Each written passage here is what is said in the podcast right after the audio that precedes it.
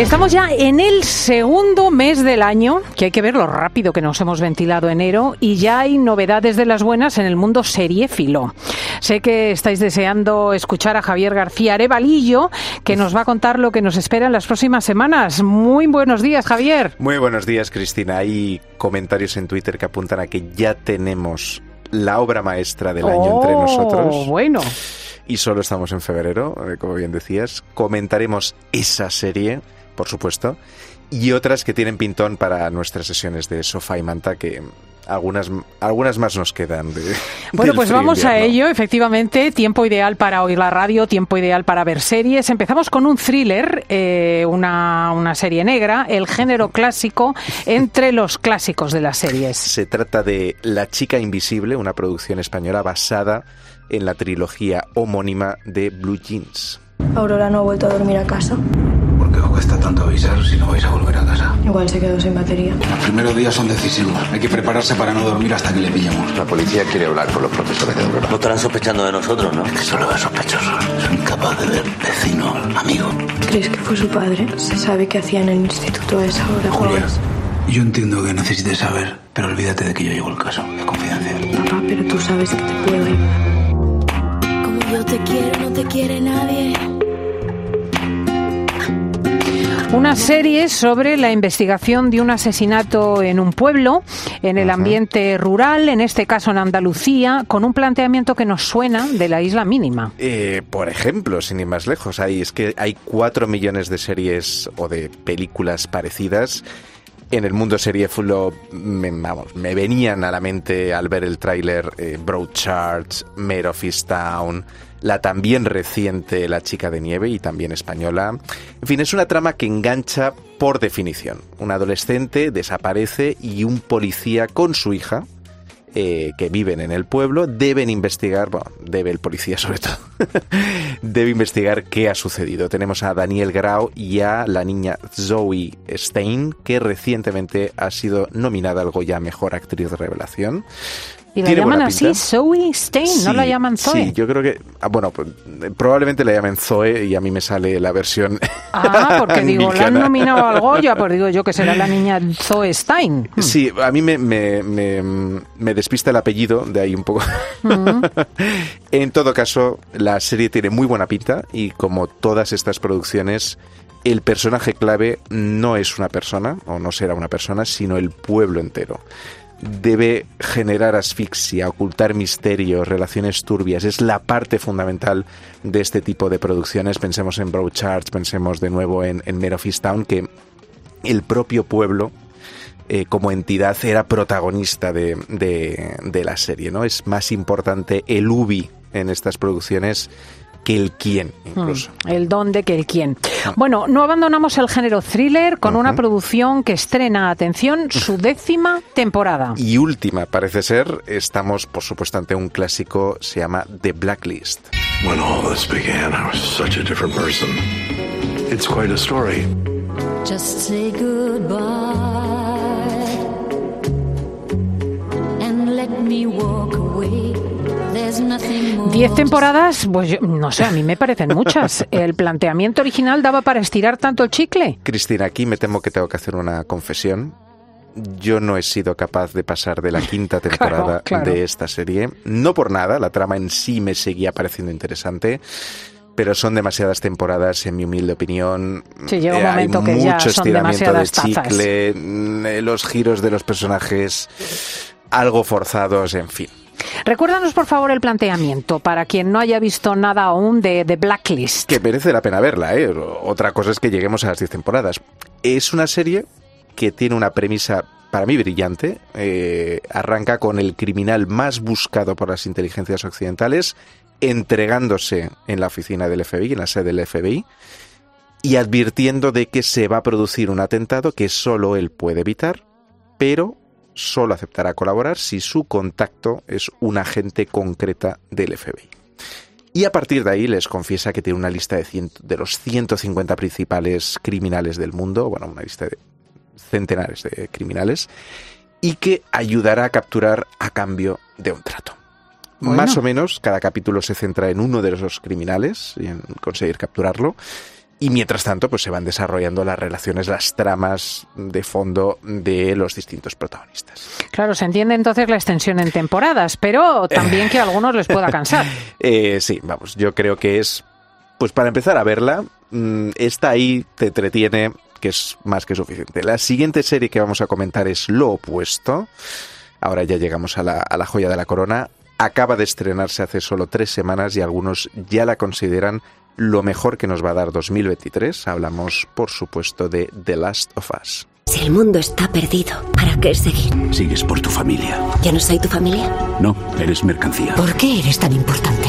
En el oeste buscan una cura. Lo que más les impresionaba era que no me convirtiera en un monstruo. Vas a venir conmigo.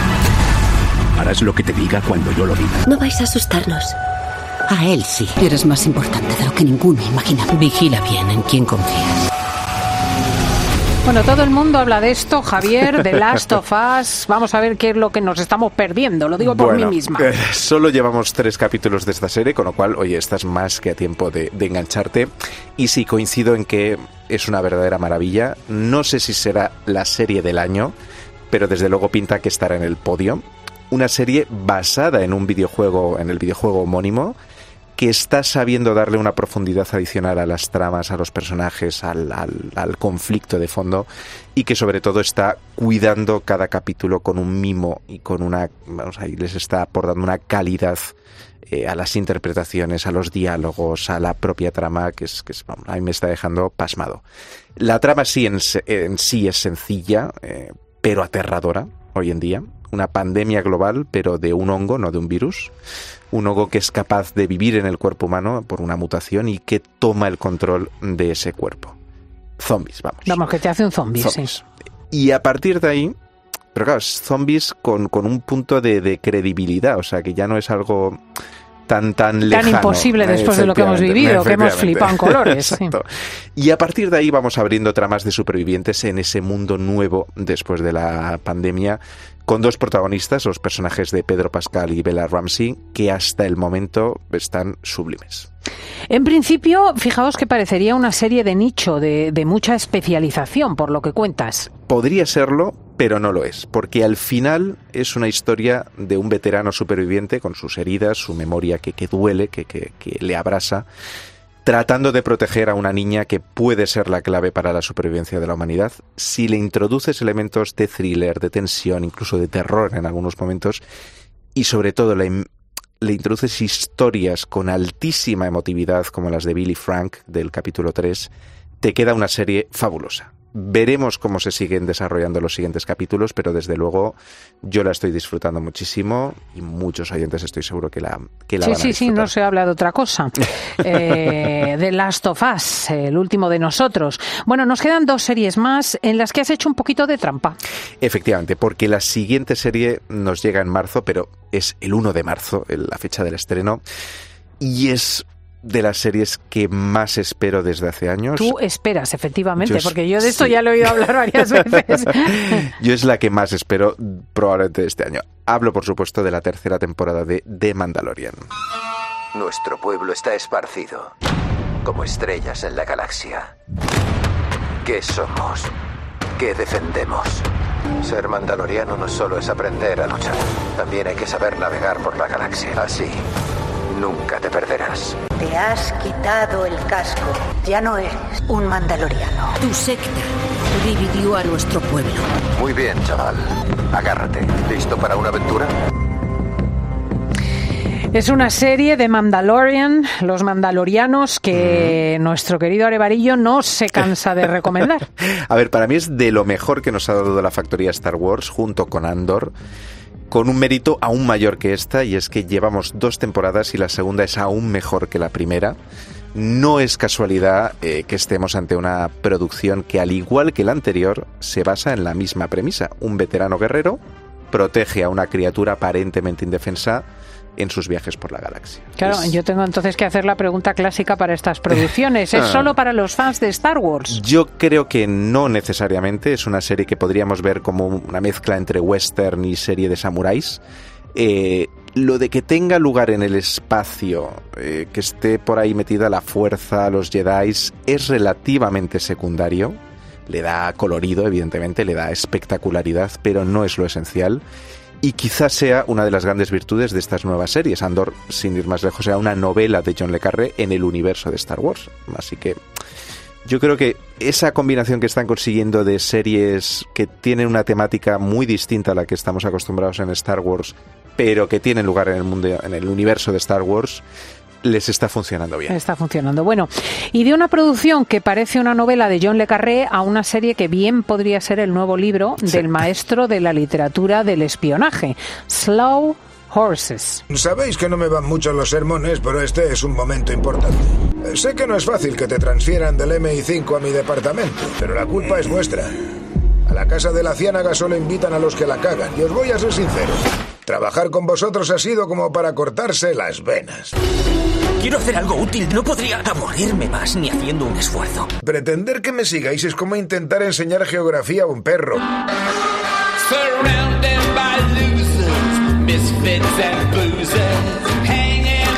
Británicos, espionajes como Graham Greene. Efectivamente, aquí debo confesar que he vuelto a hacer trampa. Esta serie estrenó su, su segunda temporada en 2022 pero es la típica serie que ha pasado desapercibida y sin embargo es una verdadera joya y no me resisto a recomendarla recientemente porque es que para mí ha sido un Slow descubrimiento. Horses, caballos lentos. Sí, que es un juego de palabras con Slough House, que es, el, digamos, la oficinita en la que tienen su sede estos protagonistas, los protagonistas de Slow Horses.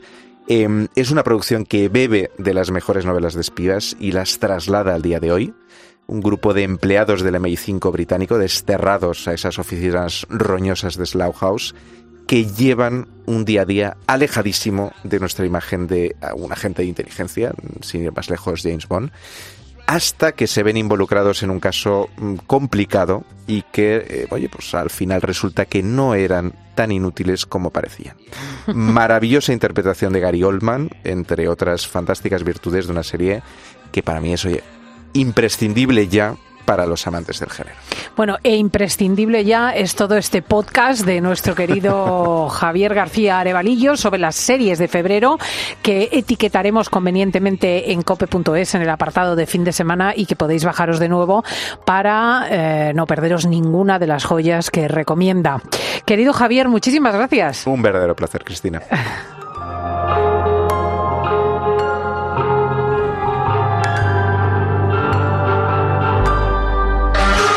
You pile up the corpses, exhausted your sources, living right under a cloud.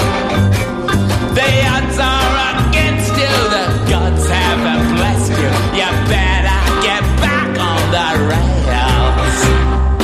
Escuchas fin de semana con Cristina López Slichting. Cope, estar informado.